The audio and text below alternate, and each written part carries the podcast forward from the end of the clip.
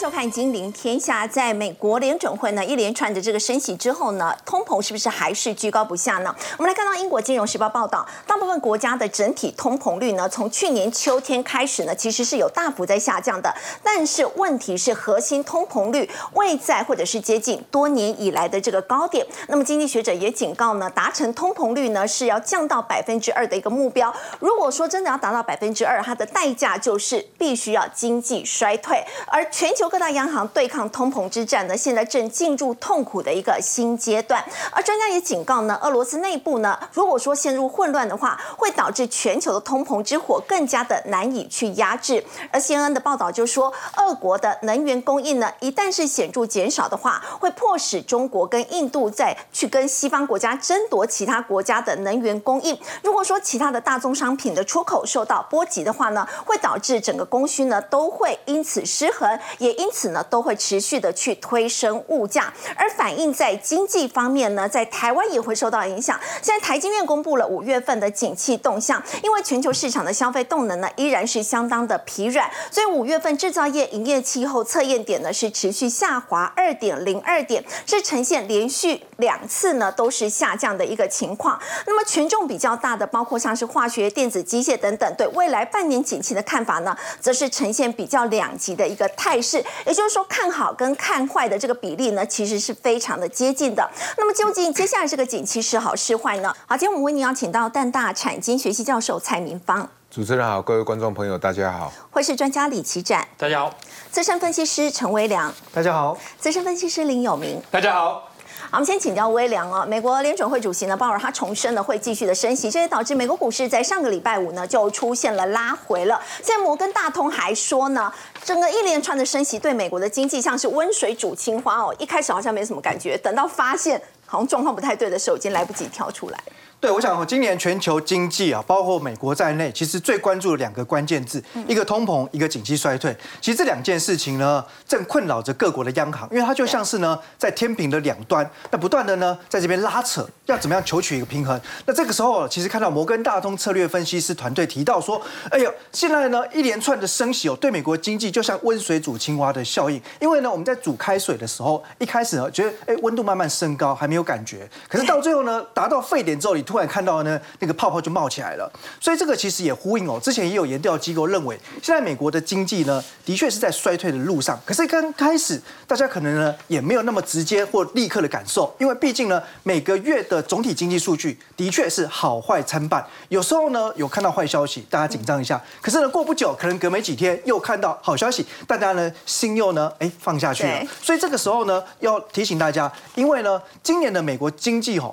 走到衰退那个过程，它会更像是一个悬崖式的衰退，也就是说前面呢可是慢慢的趋缓，然后夹杂一些好消息，可是到了一个临界点，就像我们刚才所讲的，在煮开水的过程当中，那个沸点一到的时候，可能突然呢就沸腾了，所以呢这就像是温水煮青蛙。那经济呢在这边哎会不会呢突然哦让我们察觉到呢很明显，或者说呢有非常充分的证据呢指向说要衰退的时候就已经来不及了哦，所以呃你想想看，去年三月美国开始升息，然后呢最快的时候从七月开始进入到倒挂，然后十月的时候呢美国股市落底，哎结果没想到呢谈到现在已经呢涨到第三个季度了，哦似乎这个时候大家觉得哎经济好像呢也没有那么危险，然后股市反反而非常强劲，可是我觉得还是要提醒投资朋友哦，因为可能最坏的状况还没有出现，那当然呢是不是百分之百发会发生，没有人能够确定，但是无论如何呢，呃照顾好自己的资产哦，这个时候适度减码是必要的。那我们再看呢，其实美国如何来应应了这一波的不景气哦，那先前呢其实有很多公司都传出了裁员，对那现在哈、大家更关注就是说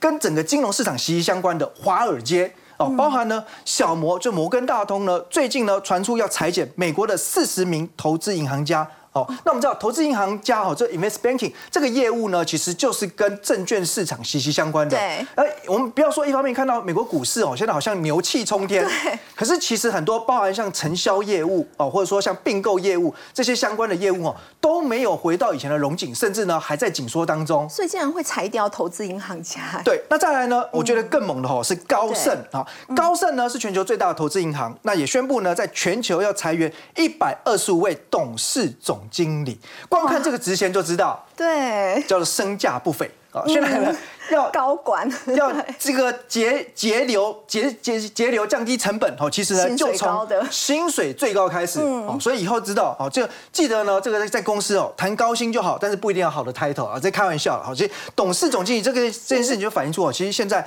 呃目前看起来哈，整个紧缩其实哦它是。逐步的往这个所谓的高层来做扩扩散的哦，而且呢，呃，从今年到目前为止来看，整个华尔街哦，除了刚才讲的小摩啦、高盛啊，还有像摩根斯坦利哦，还有像花旗等等，整个呃整个华尔街现在大概投资银行圈哦，估计裁员的人数已经超过了一点一万人。那软银旗下的愿景基金呢，也要启动新的一轮裁员了哦。那这个部分大概受到影响的员工。占到十三趴，那大部分都是呢美国的员工，所以显然就是美国的金融市场还是呢比较动荡一点。那另外呢，在汽车产业哈，我们可以看到，其实虽然说汽车的销量传来一些好消息，那福特汽车这个是绝对相当具有指标意义的。去年它亏损了二十亿美元，那今年第一季呢由亏转盈，哎，财报变得比较好看了。可是呢，它还是宣布呢要进一步去做裁员，要大幅度的降低成本。那这一次呢裁员最主要是因为呃电动车这一块的业务持续的亏损，完全去抵消掉了它来自于呢传统燃油车的成长。那可是现在不冲刺这一块电动车业务又不行，但是呢必须要用更精简成本的方式来。做发展，所以呢，未来其实福特汽车呢也会呢会重新去做资源的分配。那看起来呢，这一波的裁员也要留意会不会呢，还有其他的汽车产业的业者也会跟进。那我们在观察美国一些现象哦，那从这个呃所谓的生活经济学，有时候更能够呢贴近啊真实的经济样貌。那观察哦，现在如果到美国的一些平价商店或卖场去看哦，那个停车场呢，你会看到竟然是有豪华汽车。以前哈。有钱人啊，尤其是美国的有钱人的他的一个传统观念里面会认为，哦，这些地方呢不像是他们应该去采买的，因为呢要的就是奢华，要的就是品质，很少去这种折扣商店去买东西。对啊，类似那种所谓的呃一元美元商店、十元美元商店等等哦，是比较平价的商品。那根据数据来看哈，家庭收入如果达到十万美元以上的家庭，现在到折扣商店去购物的比率，在去年六月的时候大概三九趴，而目前已经呢。飙高来到四十五趴了，将近有一半高所得的家庭，他也会呢精打细算，哎，去算一算到底呢应该要到什么样的地方采买哦，才能够呢不要让人家把它当成是潘娜哦，就是呢花冤枉的钱哦。其实我觉得有钱也不是说真的买不起，而是这个时候呢，哎。因为大家看到景气的未来不确定性很高的时候，总是会呢，哎，想想要怎么样顾荷包。所以，我们看这张图表会发现，吼，蓝色的这一张图呢，是呃统计美国的年所得在五万到十万美元之间。那另外呢，最下面灰色这一条是年所得超过十万美元。那大家可以发现到这个。呃，曲线哦都是往上扬升的，代表就是他们去折扣商店的比率正在增加当中哦。其实呃，最近呢，国际清算银行也警告哦，全球经济呢在对抗通膨部分正处于关键时刻。哦，就我们之前有提到，通膨呢因为受受到积极的影响，所以今年上半年大家会觉得降的比较快。嗯。可是呢，呃，去年因为通膨哦相对来说它是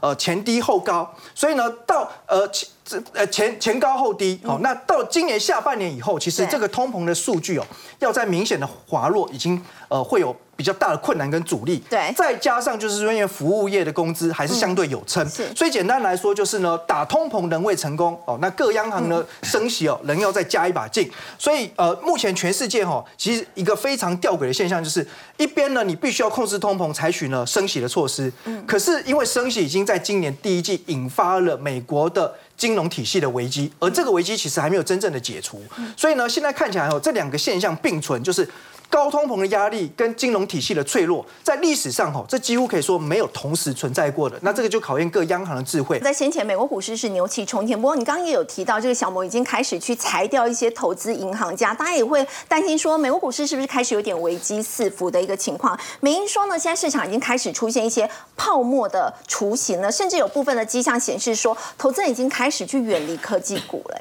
呃，这样这样讲哈，就是说。泡沫呢，当然会让他联想到，就是一个是涨多，那第二个一定是估值的高，第三个呢，必须就是发生在呢，哦，整个利率开始启动升息。我认为这三个要素哦，几乎是缺一不可啦。那美银认为说，现在的呃整个美国股市的状况好像有一点微型泡沫，那有点像是呢一九九九到两千年的网络科技泡沫哦，但又不完全的一样。那我认为，因为涨多了，可是呢基本面还没有跟上来，好，但是呃很大的不同点是在于，现在是在升息的尾端，我们刚才才提到，而不是刚刚启动升息哦，所以我觉得比较不容易去戳破这个泡沫。那当然，他还是有提醒大家注意风险的管理，因为呢，在第三季来看，就这个夏天，美国股市呢，呃，上涨的可能性会降低，那反而是下跌的几率呢大幅的升高，会可能跌多少呢？九月底之前。哦，估计呢有可能会跌三百点，那这个算起来，如果依照现在位阶，大概就是六到七个百分点左右。说重不重，但说轻也不轻。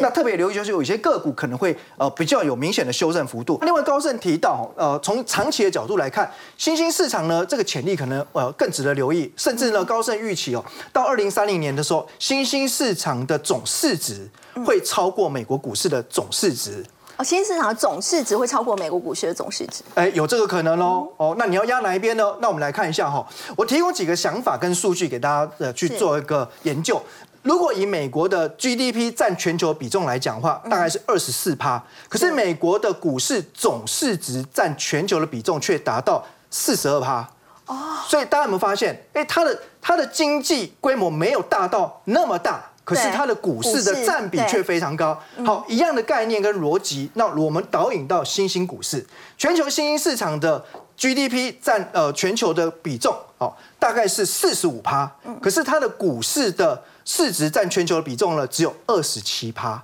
所以从这个角度来看，新兴市场呢比较有补涨的空间。哦，好，那另外我们来看哈，就是说呃新兴市场当中呢，当然他们的养分会从哪里来？哦。简单来看，关键字就是中国。嗯，好，那如果说呃，以我出口到中国，那跟中国有贸易的依存度来看，呃，几个国家哈受到的影响会比较明显，像。在亚洲的部分就是台湾、南韩哦，那东协的部分甚至像泰国、越南、马来西亚哦。那如果是呃把这个呃东西卖到中国去，要仰赖中国的内需市场来看，同样的像台湾、南韩。那另外呢，像呃中南美市场的部分有包含像智利、秘鲁哦，还有像哥伦比亚、巴西这几个国家呢，等于说它跟中国的经济的依存度是比较高的。那问题来了哦，中国到底能不能哦？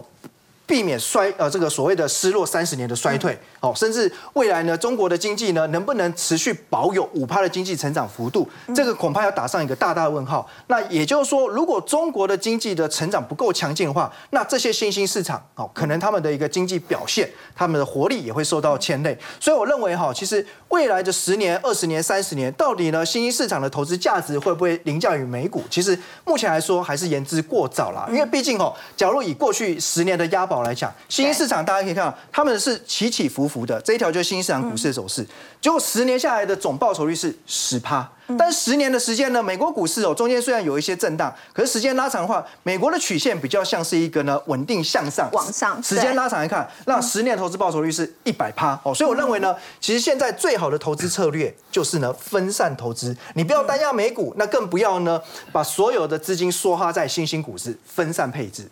好，刚微良，但我们看到，在先前牛气冲天的美国股市呢，在最近似乎这个风向已经开始有一些这个转变，在操作上呢，也要稍微比较保守谨慎一点。美股的资金流向，我们说很多的这个资金要请教有明哥。先前大家都说在科技股，现在已经开始有慢慢流向金融股，资金转向会一些比较补涨，甚至是防御型的股票，非常有可能哈。因为在我们这个端午节放假的期间哈，美国公布了一些在上个礼拜就是等所谓端午节之前，呃，几个比较大的一个。基金啊，在进出美股的一个状况，那事实上确实是有一点点风向的改变，所以今天用的一个标题是“天下之事啊，常发于至为啊，终成大患”。但是目前看起来还不至于到大患，因为全球的一个股市还没有到所谓走空的一个情况。但是涨多了，毕竟要休息，只是在于它内容的变化。所以美股出现从三月十三号以来首次风向的转变，怎么说呢？各位可以看一下哈，从六月十九到六月二十三号。那一个礼拜就等于我们放假前的话，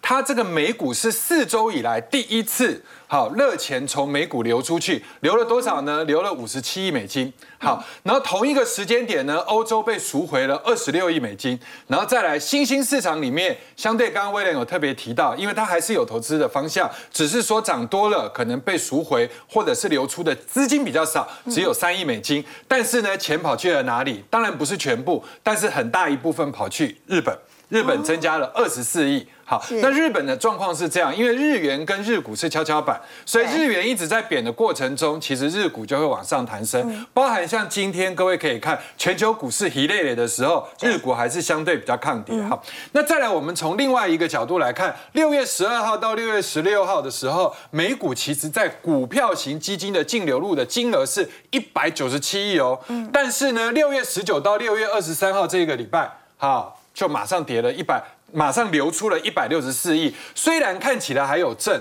但是这是一个比较不寻常的一个状况。我们刚刚讲的这个是地区性，这个叫做股票型基金。那我们再来看股票型基金里面还有分成长股、价值股跟金融股。好，那成长股这个地方呢，其实在那个礼拜里面是流出了三十七亿，其中医疗保健流出了九亿，工业流出了快两亿，高。高科技的一个部分留了一亿多，那其他的部分二十四亿，但是钱跑去哪里？九亿跑去金融股，结果后来造成他们一路上涨，然后呢，金融股就一路被提款。可是，在这个时间点上面，越来越多的基金也好，或者是很多的一个所谓的热钱，都从美国或者是从股票型基金里面的尖牙股流出去。所以现在我们回头来把美国啊第二。这个第二季的一个涨势啊，我们把它做三个阶段的一个拆解。我们来看看现在到底是属于三部曲里面的哪一部曲来定义会不会出现端午之后的变盘。那当然美国人没有在过端午节，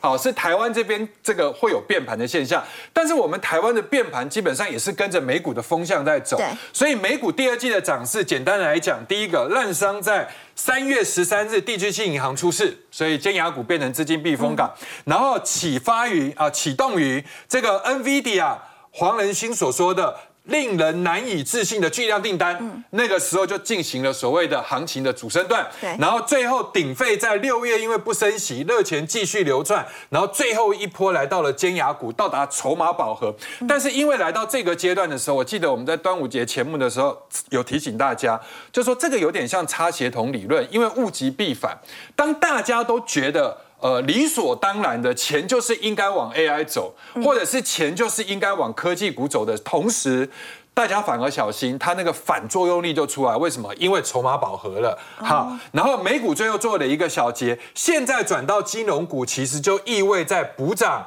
或者是防御。那因为涨到了这一类的股票，就意味着指数不容易在这个地方再继续往上攻。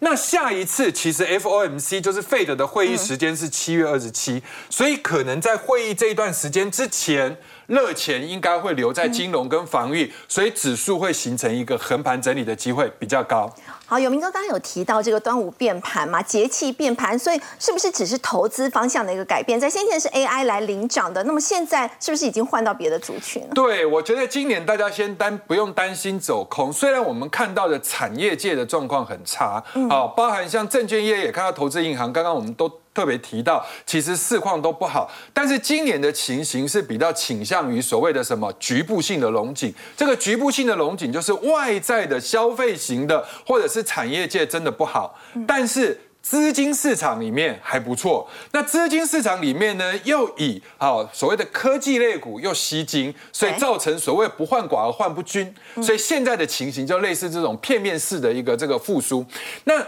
当初一二六二九跌下来的时候，大家认为其实应该要跌到一万以下，但是不知不觉上去，那上去来到了这一段时间里面，我们就把台湾的这个台股的一个状况，我们用节气来当两个这个啊分水岭。那元宵节是在二月五号，就等于是在我们兔年开红盘之后，对不对？好，那各位你可以慢慢的去回想很多事情，在元宵节之后，是不是就有 AI 的题材，就 Chat GPT 嘛？哈，那 Chat GPT 第一次流行的时候，是不是流行具有？然后后来流行治安里面的领群，好，那但是他们不是涨一整段，他们不是从元宵涨到端午哦，端午是六月二十二，对不对？他们其实是涨到我画的这个时间点。好，具有是涨到这里涨了一百五十趴，就等于很短的时间涨了一点五倍。那林群是在这一段时间里面涨了二点一倍。好，那他们没有走完的同时，另外后来第二棒是不是就轮到了广达跟伟创？对，那广达几乎是等于从元宵涨到了所谓的端午，然后呢，伟创也是从元宵涨到端午，一个是涨一倍，一个是涨一点六倍。对于这种大股本的股票涨一倍，其实就很吓人了，更不要说一点六倍。好，然后。后面的第三部曲是不是就开始走到了散热？嗯，散热建测的发动点的时间点在这个时间点，然后之后是不是走到了台积电？台积电，然后最近是不是都在走机壳？嗯，那我们有的时候请投资朋友在想，我们常常看到一个股票的时候，对于它的涨，我们都会去找理由。哎，它今天是因为什么涨？哦，它有机壳的题材，它有什么什么的题材。然后如果是跌的话，我们就会去用什么理由？比如说营收啊，或者是什么不好。可是事实上，这个是比较见数的方法。我们要见数还要见零。如果从 AI 整个轮动的逻辑里面来看，第一棒、第二棒。第三棒到现在的机壳，那是不是就整个轮完一轮？是。那如果说到端午节这边做一个节点的切割的话，我们今天是不是看到包含线测？包含秦城，包含像广达，其实跌幅都有点重，所以也就是说，美股的相关股在休息的同时，它影响到端午之后的台股相关的一个股票也在休息。但是这个休息目前看起来不是短休息，是长休息，因为一波一波一波都已经轮到了第四棒，所以筹码相对已经饱和了。那饱和的情况之下的话，那未来这些指这些股票都是带指数型的。也就是他们大部分，比如说像广达、伟创，或者你看到的创意的，他们其实都会影响到指数，更不要说是台积电。那如果他们在休息，指数就要开始走区间。嗯，那指数的区间是这样：第一支撑是一万六千九。第二支撑是一万六千六，第三支撑是一万六千三。所以刚刚微良有特别提到，美股如果说在九月之前跌六趴，那我们用六趴来算台股就是一千点，那不是就是等于从高点的一万七千三，然后一千点不是就一万六千三？对，所以这个地方我觉得应该基本上是下限。但是不见得会来到这个位置，也就是说未来的时间，当然节点我们还会再抓一个七月二十七号的费的开这个开会，在这个之前应该是高姿态整理，后面的状况如果不好就退回来往下一个区间再走。好，那现在回过头来再提醒大家一件事，就是说这一段时间里面，你看指数是在涨，可是台湾有一票的股票没有涨。所以，我们刚刚才在说，这是局部性的龙井，因为今年的资金大概最多就是四千亿。那四千亿，它不可能让所有的股票雨露均沾，它它是一批一批在轮。那这一批轮到了 AI，就代表有别人在休息。好，那现在这一批 AI 如果攻完了要休息的时候，就换成之前休息的股票有可能会动。那其中一个是不是就有机会是金融？金融对，因为升息的状况还在，而且它前面也没反应。然后第二个的话。今天不是涨到了红海了吗？对，所以。你看广达在休息的时候，红海在动了。所以有明哥就有跟大家说，其实广达涨完，其实红海有机会补上。对，所以我说你们也不要追广达，追的太开心。对，因为之前都不看好，现在大家都说它好的时候，你又跳进去，然后又每一次都编一次这个红海的诗，不要这样。就是你要颠倒过来，股票是轮动的，所以现在的红海已经开始有动。正威集团今天的正威也在动，金人宝还没动，但是金宝有一点那个姿态。然后呢，碳权跟氢能里面，中心电跟华子这些都有机会在端。午变盘之后，变成是前一波在整理，但是他们接下来在指数整理或下跌的过程中，他们反而会成为资金避风港。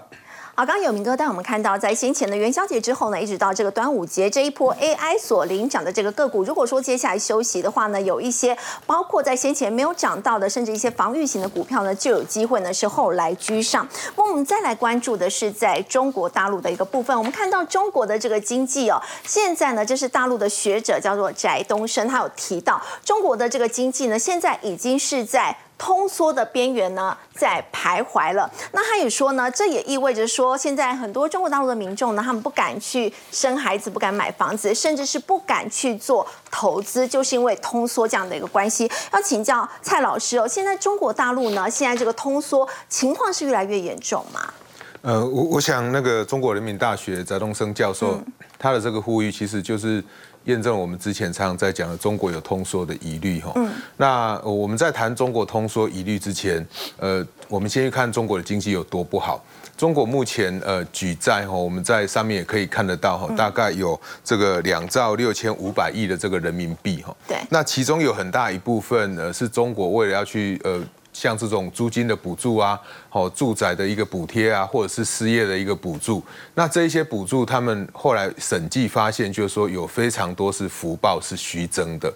所以也就是说，当我想要去骗取。是，嗯，所以当我想要去增加我的这个赤字，去呃救我的国内的经济的时候，如果这些钱又没有花到刀口上，那其实对中国的经济来讲是雪上加霜。那我们看到这个呃，翟东升教授他所提出来是说，中国他其实呃面对这种通缩的疑虑，那中国会有通缩很重要的理由是因为我们在节目之中已经谈了很多次了，那中国持续的这个。采取宽松的货币政策，那货币的供给越来越多，那在面对全球通膨的情况之下，理论上它的这个国内的物价应该会有持续上涨，也就是通货膨胀的现象。对，那它货币供给增加，却又没有导致物价上涨，唯一可以比较合理解释的理由就是中国的需求在下降。那为什么需求在下降呢？其实就是到中国去投资的这些外资需求减少了嘛。在中国原来投资的这一些厂商，他们也想要把他们的资金撤出来嘛。那呃，在中国里面的这些消费者，他们对未来的前景比较悲观的话，他们也有可能就不消费了。所以，不管是厂商也好，人民也好，他们对人民币的需求持续的在减少，那你的货币供给又在增加。当然，你的物价就会出现紧缩的现象，所以一旦发生这种情情况，其实是蛮不好的。那蛮不好的，这个翟东升教授他其实也指出了这个，他希望中国应该要破除几个迷思啊。好，第一个就是说，应该要开始去着重这些出生率啊、人口的问题，以及国家债务的问题跟国家福利的问题。指的这个再次的解放思想是，就是说以前大家好像觉得说政府不要去干预这个市场。对，然后他认为应该要解放，应该政府要好好去干预市场。可是问题是，第一个问题了，中国已经够干预市场了，我我不太知道这个要怎么解放。第二个，他其实他提到的债务问题是说，呃，过去都是用美元，中国用美元去借美元债，这个是外币的债。他希望中国应该可以用发人民币的债。嗯，可是问题了，中国呃发了人民币的债，请问谁来买？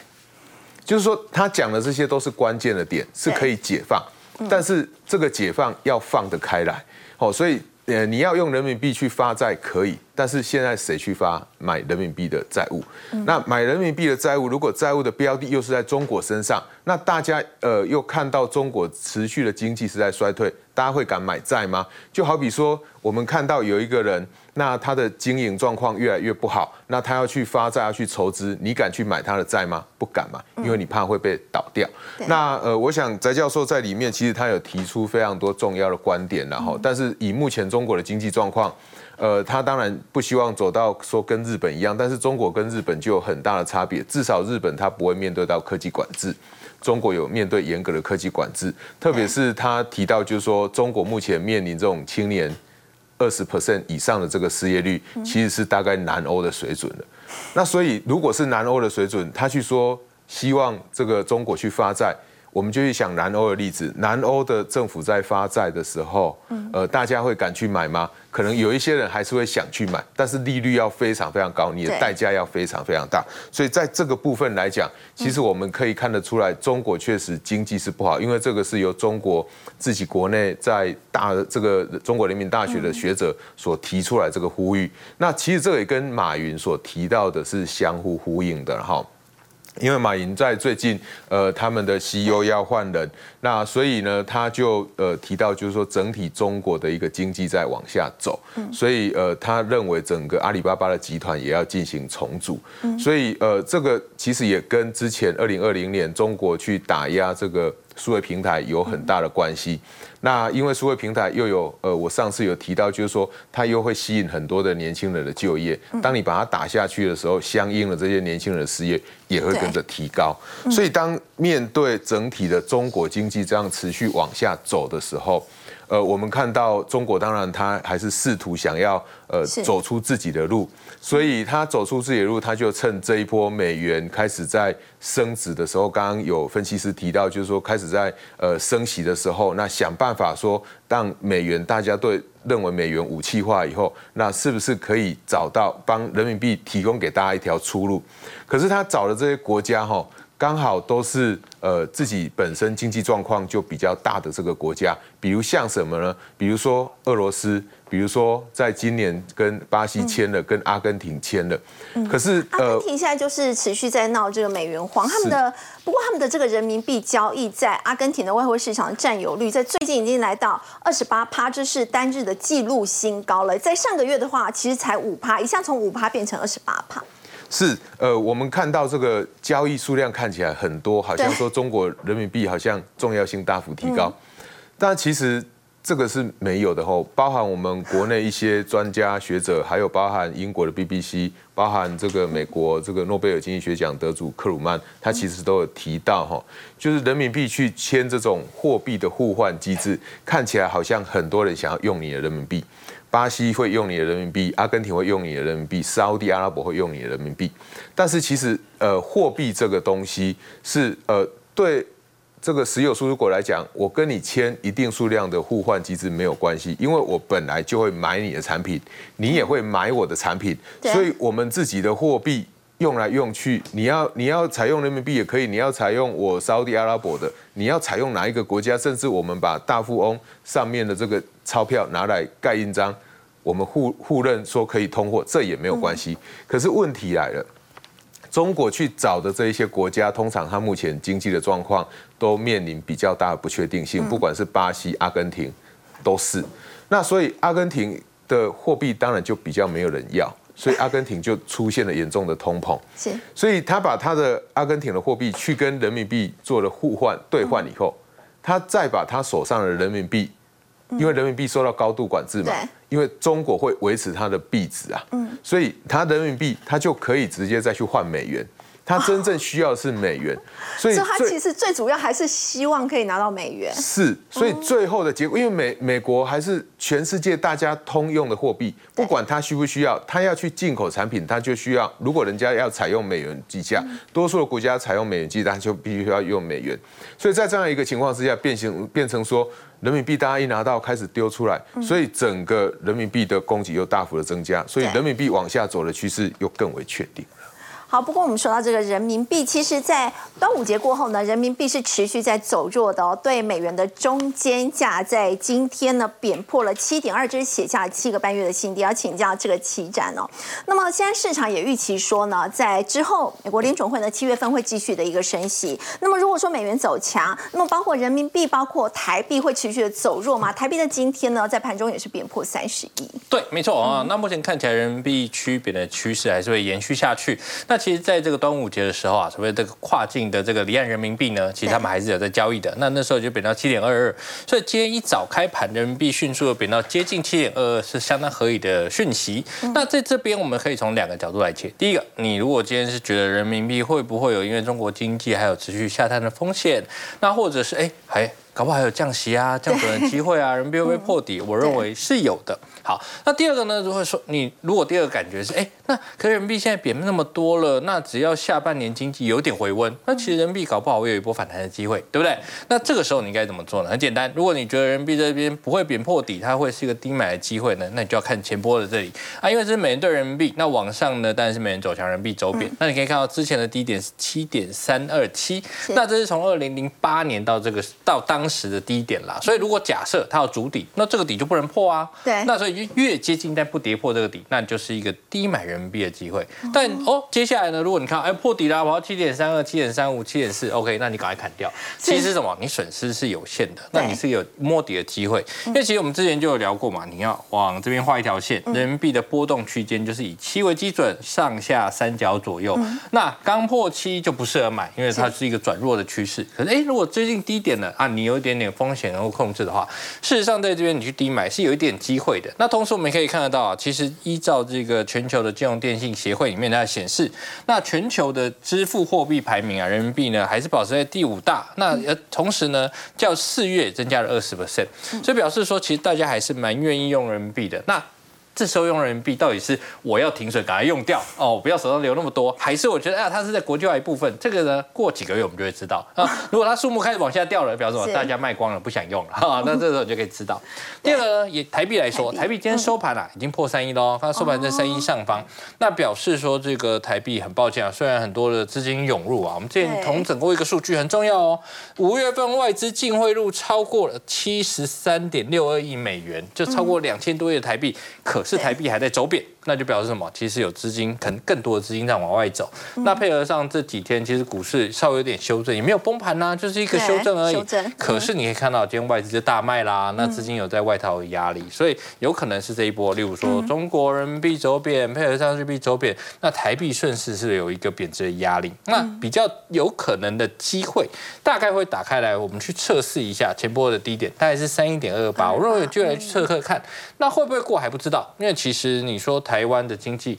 啊，至少政府说了，四月可能低点，然后接下来五月、六月如果慢慢回稳的话，其实没有太多资金外逃的压力。但如果我们讲风险出来，哎，有个股市比较强的修正啊，啊，也不用多，可能说三四五 percent 这样子，哎，那其实回撤碰一下三一点二，甚至稍微穿过一下，其实机会是有的。但是你说有没有可能它来马上来到了三二三三呢？我认为几率并不是很大。对，嗯。好，不过我们说在日元的部分，在今年也贬值超过了九趴了。但其实从四月以来，日元就持续在走贬，在端午连假期间，它来到一四三点九亿，是已经超过了七个月的这个低点了。接下来这个走势要怎么看呢？事实上呢，我们可能不管从基本面呢跟技术面来看，其实日币呢是这个贬值的压力可能已经告一段落了。为什么呢？如果你从数据来看的话，其实日本他们这个扣除掉生鲜食品的 CPI 呢，已经连续十四个月在两 percent 上方，那当然会有升息的压力啊。那甚至是他们其实呢，在彭博社有调查，二十八个经济学家里面啊，超过一半十五位呢认为日币贬到一四五呢，日本央行可能就要干预了，因为其实之前大概在一四零左右他们就出手啦，那现在到一四五干预很正常。那呢？哎，可是因为现在景气比较差一点，大家觉得哎，有没有可能到一五零才干预？所以呢，如果你日币美元对日币的角度来说，现在最高点出现在这个时候一四三点八七，其实就是在这一块有干预的机会啦。是，所以在这里，如果日本央行随时出了干预，当然日币这边会有反弹的机会。嗯，但是我并不是特别建议大家去低买。你要去旅游，随时换都没问题。那你去以投资角度来说呢？我们抓近三年的走势，其实这是以日币对台币的周 K 来看，其实是一路往下的。所以呢，你要。这时候赚有有可能在去年十月低点买，那在今年年初赚到一点钱，但是什么马上又接近这个低点了，对，所以其实要赚钱真的不容易。那我们就把钱留下来拿去旅游，会是一个比较好的方式。好，我们先休息一下，稍后来关心的是呢，这个日元呢跟台币相比的话，其实台币还是比较强势。如果说在这个时间点我去日本置产的话，到底是不是一个好的时机呢？我们先休息一下，稍后来关心。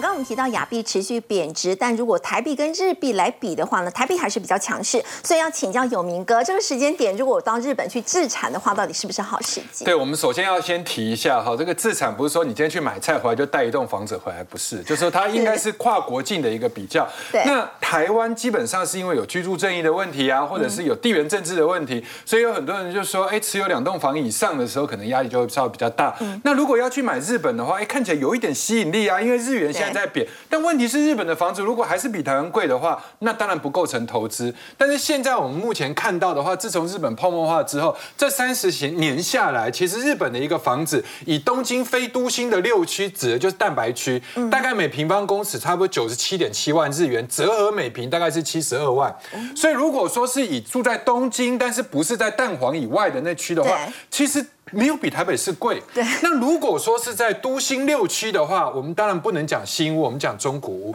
中古屋每平的价钱大概是差不多五十五万。对。哎，感觉起来这个就是我们台这个新北的价钱，或者是甚至比台这个桃园差不多也也甚至更低。那大阪其实在城市的国际地位跟人口规模，其实跟台北市差不多。嗯，所以现在大概一千万的话，就可以入属入入主所谓的大阪的中古屋。所以如果就这样的一个情形下来的话，哎，听起来好像日本还不错，对不对？但是这个要自己去买哦，叔叔不能买给你哈。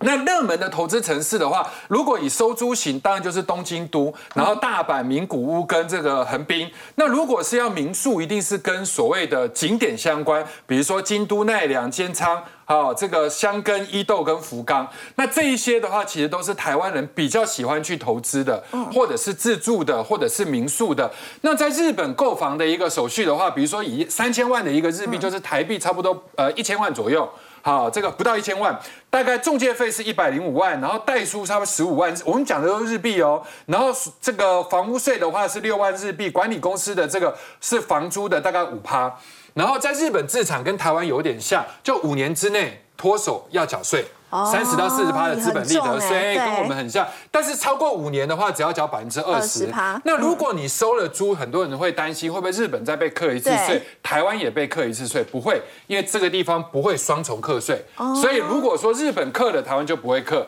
嗯那如果日本没课，台湾就要课，就看你所得是认列在哪一方。好，我们这边讲到日币贬值的一个投资效益，但是如果在股票市场来讲的话，有没有相关的概念对，因为我们刚刚嗯有一个前提，就是说。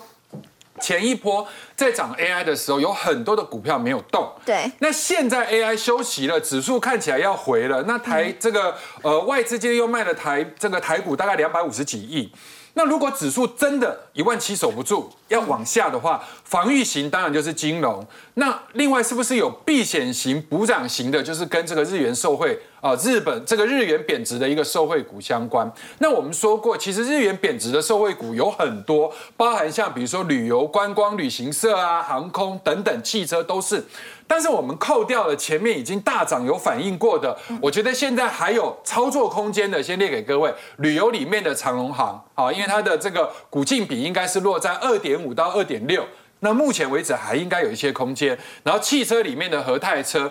光电里面大部分跟面板相关，比如说陈美材、明基材、扬华；软板的达麦跟 IC 材料的重越。那为什么我们要列这几档呢？我们就举两档给各位做参考，比如说三六二二的扬华，扬华这家公司基本上是触控面板相关的，好，但它的材料都跟日本啊，包含日东伟驰，哦来自日本哎，玻璃是跟雅士经验，所以日元只要一贬值的时候，第一个成本就降低了，毛利就提升了，对对。那如果你在外销到美国的话，那相对来讲美金又在升值，所以这个地方就是双重受惠。那同一个时间点，因为它股价前一波你看在涨 AI 的时候，它几乎没涨，但是最近已经开始吸到一些资金，有储能合作厂商又是台电。那第二个八二一五的明基材，讲到材这个字。你就知道它一定是属于面板的材料，或者是属于哎汽车的材料。那你就看它的材料是跟谁拿。那它是做所谓的偏光板，那它里面的 P M P V A 膜、T A C 膜、保护膜等等，都是跟日本的你碰。好，这个叫做 Sakubai 或者是 Fujifilm。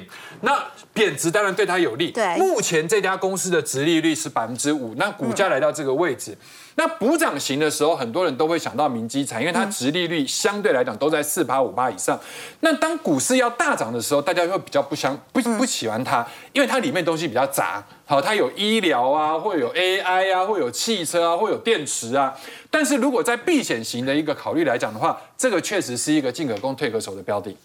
好，我们先休息一下，稍后来关心的是，在今天的外资虽然是买台股的，不过全球第二大的挪威主权基金呢，其实呢在最近真的是带头冲哦，持有台股的市值非常的高。那么到底可不可以跟着他去买股票呢？我们先休息一下，稍后来了解。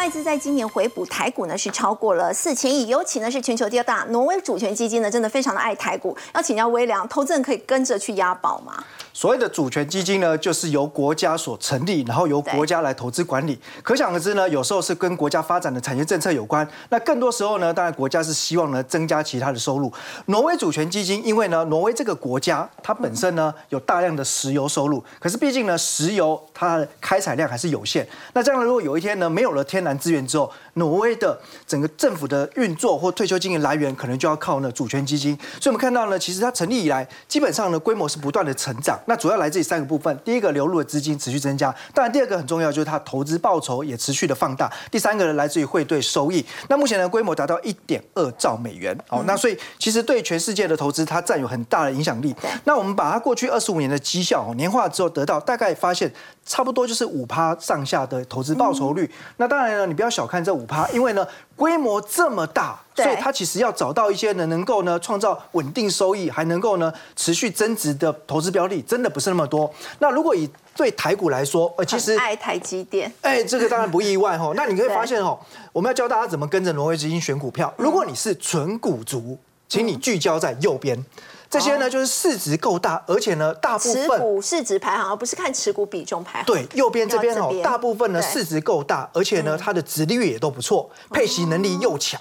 那如果你喜欢呢赚价差。那我们请大家呢聚焦在左边这一块，哦因为我们刚才讲哦，这个主权基金规模这么大，它的对长期年报酬率大概五趴。那可是它并不是都买一些所谓的高值域标的，哎，你可以看到这里面呢，一到十名当中，森达科、高利、顺德、群联、利旺、嘉登、信邦、翼龙、智邦、上银，这些都是中小型个股。对。你如果说要讲值利率，他们没有特别高，可是呢，嗯。哎、整个公司的营运的成长潜力跟价格的波动变化，我觉得呢，可能也是又香又甜。所以专家才要看这边。对，那从这里面呢，我们看下一张哈。所以在这个目前呢，挪威主权基金，因为呢，其实在过去一年来对台股有一些加码的标的，我觉得对于空手者来说，这刚刚好可以找机会搭便车，因为呢，有些他已经买很久，可能呢早已哦脱离它的成本区。那过去一年以来呢，在科技股当中，它加码的包含群联、台积电、汉唐跟红海。那传产股的部分增加了统一、后生、统一超、盛宇还有日盛生。那金融股部分增加的是中信金、玉山金、高雄银。所以我们就从了一年的角度来看，这是汉唐的五十二周移动平均线，也就是年线。所以代表说，其实现在股价哈稍微呢突破年线之后，如果有压回测试年线这个附近的话，应该就会浮现甜蜜点。那中信金也是一样，这一波呢否极泰来之后呢，穿越了年线。那如果有压回到这个附近，那毕竟呢这两家公司哦，以长期的配息能力跟值率来说都非常不错，尤其汉唐十年的平均值率是高达将近七趴，值得大家去做关注。好，我们先休息一下，稍后来关心俄罗斯兵变。虽然很快就落幕了，但如果最近比较市场动荡的话，那么到底有哪一些投资标的可以锁定呢？我们先休息一下，稍后了解。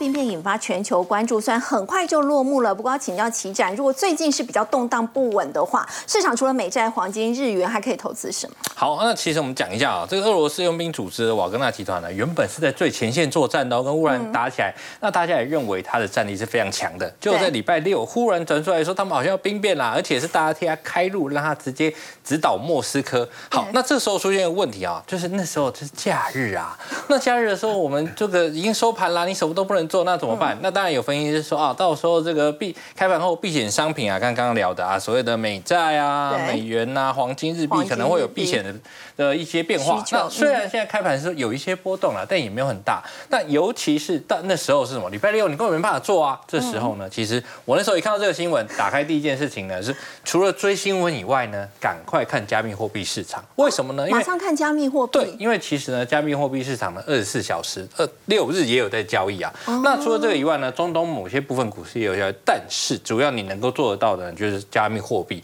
那尤其呢，你看呢，我特别抓这个小时 K 啊，因为今天不讲来不及啊，因为没多久这个已经看不出来了。那你可以看到啊，其实这个在礼拜五凌晨的时候，比特币还到三万一千四百多，在冲高来这边震荡。那可是呢，你会发现哦，在兵变那个时候，其实比特币一直跌跌跌跌跌跌到了三万多。好，OK，这时候你想说啊，那我要怎么办？其实你看哦，三万一千四到这边跌下来，其实有四 percent 左右。那你这个时候，如果你觉得，哎，这时候是不是因为啊这个兵变啦，金融市场要震荡啦？那你这时候什么开始低买去投资，其实你就往往上在这边走对，其实也有三 percent 的报酬哦。对，到三一零四六。对，所以其实你可以往至少避免掉，如果到时候是金融危机大的一个风险出来。不过呢，事实上嘛，最后是协调完没事，所以呢，它是震荡完之后又回到阶